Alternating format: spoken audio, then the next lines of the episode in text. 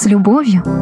В конце нашего разговора я пожелала Илону Остроброду, гендиректору московского кошерного супермаркета, удачной рыбалки в Астрахани. «Вы что?» – Илон прямо взвился. «Скажите, без хвоста, без чешуи. Вы же с Дона, у вас же тоже рыбалка. Как можно такое желать?» Взвился и тут же над собой посмеялся. Для евреев смеяться над собой – часть культуры. Такая же, как для нас верить в приметы про хвосты и чешую.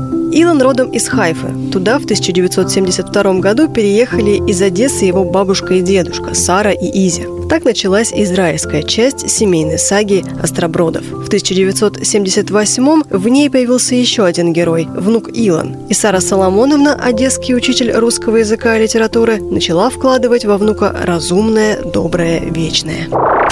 Бабушка никогда не заставляла меня учиться. Она просила, но так, что я не мог ей отказать. Пока мои друзья играли в футбол, у меня было, я помню, чудное мгновение.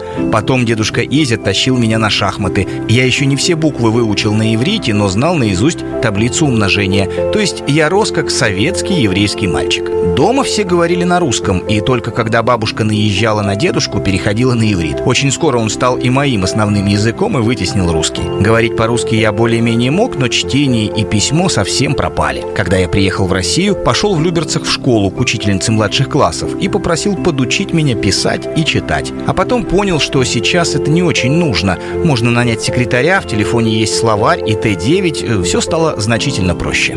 А что еще помните из израильско-советского детства? Как дедушка ел картошку в мундирах. Это был целый ритуал. Он отваривал картошку, нарезал селедку, брал рюмку водки и произносил «рыба должна плавать», то есть после рыбы за столом надо выпить. Этой рюмкой он и ограничивался. Почему вы решили переехать в Москву и делать бизнес здесь? У меня в Израиле был ресторан, много русской клиентуры, ваши олигархи, Роман Абрамович. И многие русские говорили, ты должен со своими мозгами ехать в Россию, у тебя все получится. Я рискнул, приехал в 2005 к другу, осмотреться, понять, чем могу заниматься. Друг угощал меня супом, и я попросил крутоны, такие подушечки наподобие гренок. У нас их добавляют в суп. Друг говорит, закончились, надо привезти из Израиля побольше. И я понял, вот то, что нам нужно. Привез целый контейнер. Половину продали, половину осталось, отдали собакам. А сегодня в моем супермаркете «Кошер Гурме» это самый популярный продукт. Дело в том, что тогда я был еще слабенький. Понимал культуру людей, но не понимал, куда надо двигаться в сторону бизнеса. И места продаж были не очень удачные. Хлебные отделы, углы какие-то.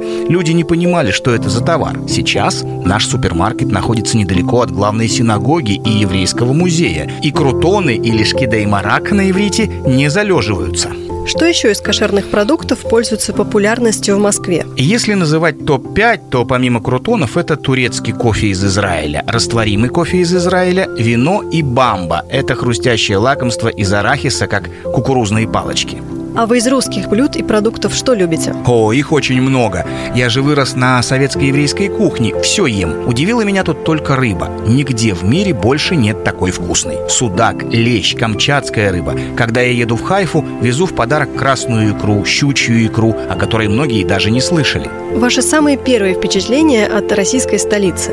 Я приехал зимой. Нет, я слышал о русском холоде, но не представлял, что это такое. Вышел из аэропорта в своей, как мне казалось, теплой курточке, джинсах и кроссовках на улицу и чуть не умер на месте. В Москве было минус 15, и стеной шел снег. Я бегом до машины, меня встречали друзья, кричу «в магазин, за теплыми вещами». Когда оделся, пошел гулять по Москве, и все меня тут удивляло. На Красной площади за ЦУМом продавали Феррари и Бентли. На улицах куча Мерседесов и других дорогих машин. Когда я уезжал, в Израиле такого не было. Ну, Мазда, ну, Субару. Роллс-Ройс, может, один на весь Израиль отыщешь. К московской роскоши я не был готов. И к таким огромным размерам города, расстояниям тоже. Несколько дней изучал метро. Язык вы знали, но все же, наверное, случались какие-то неувязки. Некоторые слова я наделял своими значениями. К примеру, думал, что дилетант – это профессионал, и уважительно говорил про кого-то «Ну что вы, он же дилетант!» И все на меня так смотрели с удивлением, иногда посмеивались, но открыто никто ни разу не сказал, что я несу ерунду.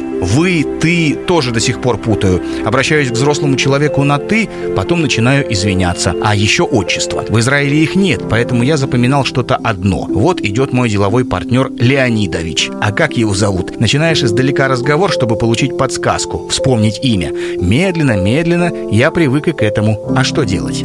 Как вам правила ведения бизнеса в России? О, здесь легко открыть фирму. Нужно 10 тысяч рублей уставного капитала. Пошел, зарегистрировался, оформил документы у нотариуса, и ты уже бизнесмен. В Израиле эта процедура значительно длиннее и дороже. В России легче работать с поставщиками, проще договоры. Все прозрачно и понятно. Не нужно приглашать юриста, чтобы вникать в каждую мелочь. В Израиле даже договор на коммунальные услуги – такое событие. Тут так, ты мне шаблон договора, я его подписал и все, работаем. Эта простота мне нравится. И сотрудников низкого звена в России легче найти, чем в Израиле. Грузчиков, уборщиков, работников зала.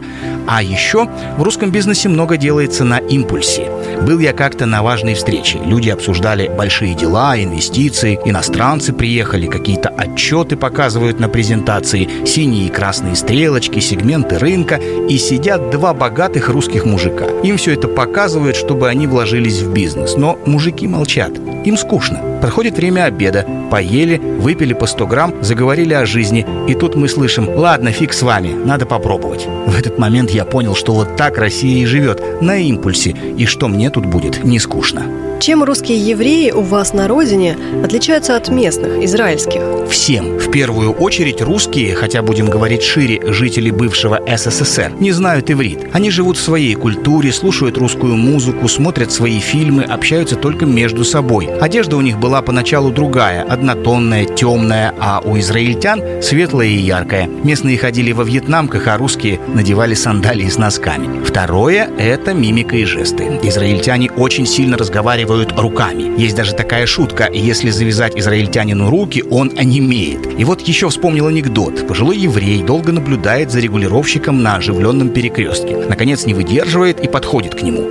«Я очень таки извиняюсь, но с кем вы все это время разговариваете?» Израильские евреи все такие. И я сейчас, когда с вами общаюсь, в одной руке держу телефон, а левая мне помогает в рассказе. Третье. Русские евреи тихие. Они говорят спокойно, входят спокойно. Вот я тоже, живя в России, стал потише. И почти ушла моя еврейская наглость. В Израиле нормально подойти в ресторане к чужому столику, вытащить из чужой пачки сигарету, сказать спасибо и уйти. Или даже не сказать. В России ты можешь получить за такую наглость по башке. У меня таких случаев не было. Это я заранее усвоил.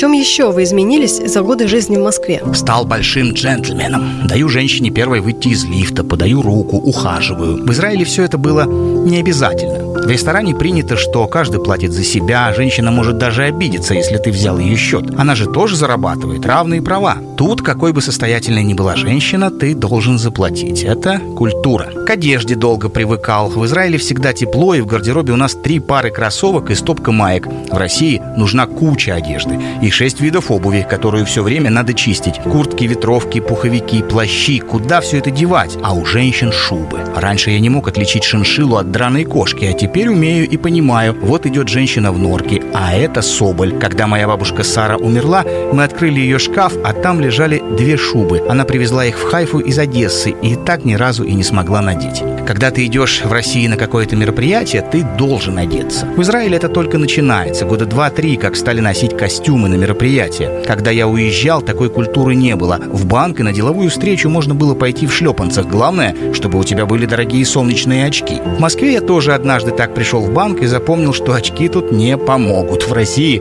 в банк лучше надеть костюм. Я стал внимательнее к словам. В Израиле ты можешь обидеть человека, извиниться, еще раз обидеть, и еще раз извиниться, и все это в течение 10 минут. В России такой номер не пройдет. Привык к более холодным отношениям с соседями. В Израиле все знают, кто с кем и почему. В России, если ты живешь в большом городе, хорошо, если знаешь по имени двух соседей. Сейчас, слава богу, мы переехали в частный дом, в деревню Малаховку. Это не очень крутой поселок. Много дачников, много приезжих. Мы общаемся, каждый может постучать, попросить шланг. Так жить мне нравится. У вас в семье отмечали русские праздники? Они отличались от праздников здесь? Конечно. Я всегда знал, что есть Новый год, но не знал, что он может продолжаться неделю. Приехал к своим друзьям в деревню, их дачи забор к забору. Попраздновали в одной семье, поздравили другую, третью, потом вынесли стол на улицу, собралась вся деревня. 12 часов поздравления, фейерверки. Хорошо. Праздник закончился, все пошли спать. Наступило 1 января, и все повторилось. Плюс поиграли в хоккей, снова поели, выпили, пообщались. Ладно. 2 января снова гости, оливье, селедка под шубой, шампанское, разговоры. 3 января праздничное мясо закончилось, начались шашлыки и особенный салат от чьей-то тещи. До 4 января я доживал, но потом... Потом я уставал. А мои русские друзья еще держались, но это ваш колорит. Нигде в мире такого нет, кроме России. И я считаю, это должно оставаться. В середине декабря говорю моим поставщикам из Израиля, если мы сейчас не успеем, то до 12 января я не смогу перевести вам деньги. Они удивляются, а где ты будешь все это время? Я на месте, но страна на стопе. Как в поезде. 28 декабря дернут стоп-кран и все. Израильтяне реально не могут это понять. В чем вы стали немножко русским? Вот в этом во всем, о чем я рассказал, и стал. Новый год, рыбалка в Астрахани, куда я езжу два раза в год за полторы тысячи километров. Сегодня ночью как раз уезжаю в Астрахань. Для Израиля, который можно объехать за 9 часов, такое путешествие, как полет в космос. Там, чтобы проехать 300 километров, ты уже готовишься внутренне, моешь машину. Когда я им рассказываю о жизни и расстояниях в России, они очень удивляются, а многие, наверное, до конца и не верят. Я была в Астрахани по работе, посла верблюдов. Вы там с таким колоритом не сталкивались? Верблюды для меня не колорит, в Израиле их много. Но лошади красивые, большие, они бегали вдоль реки, гривы туда-сюда. Смотришь на них, и дыхание останавливается. Был в Карелии, там деревья выходят из воды, дома из старого дерева. Это неописуемо. Я очень люблю рыбалку, из-за нее я бывал даже на Камчатке. Вообще видел 25 городов и много-много настоящей России. Москва – это город работы и богатства. Все бегают, покупают, продают, суетятся. А Россия живет совсем по-другому. Едешь в Сызрань, видишь эти деревянные дома, вдоль дороги продают ягоды, грибы, рыбу. Помню, заехали в какую-то деревню, девочка продавала грибы. Холодно так было, она стоит вся накутанная, лицо такое красивое, но очень грустное. Мой друг так ее пожалел, что купил у нее все, что было, 20 ведер грибов. У нас было три машины, мы загрузили этими грибами багажники доверху, а потом насильно дарили их всем друзьям. Вот это настоящий колорит России. Смотришь, насмотреться не можешь. На природу такую разную, на старую архитектуру. Настоящая Россия – это то, что есть вокруг областных городов. Дважды на дороге в России мы вылетали в кювет. В первый раз нас вытащили русские мужики на тракторе, а второй раз чеченцы на Кадиллаке. Если бы такое случилось в Европе, мы бы вызывали дорожную службу. Они бы долго ехали, потом вытаскивали нас по всем правилам, тоже очень долго. А тут только вылетели, подбегают какие-то мужики, дернули, поехали. В этом и есть русский характер. Русский человек сделан из железа. Как вы думаете, сколько израильтян знают «накали дрова топором»? А тут каждый мальчик, что жил в деревне у бабушки, это умеет. Как вы думаете, сколько израильтян знают, как солить и сушить рыбу? Русские люди подготовлены к жизни в спартанских условиях. Вы не раз в интервью восхищались нашими пенсионерами. В России стариков принято жалеть. Пенсии маленькие, лекарства дорожают и так далее. Нет, я ими правда восхищаюсь. Мой тесть, когда ему было за 70, косил траву только косой. Я с газонокосилкой устаю. Теща живет с нами на одном участке, но в отдельном доме. И вот она постоянно в работе. Зимой чистит лопатой снег, весной сажает цветы, летом что-то пропалывает, осенью копает. При том, что она еле ходит. Никто ее не заставляет это делать. Она так хочет. А наши израильские пенсионеры целыми днями сидят на скамейке и ля-ля-ля-ля-ля. Мне кажется, что они знают больше следователей. У вас жена русская.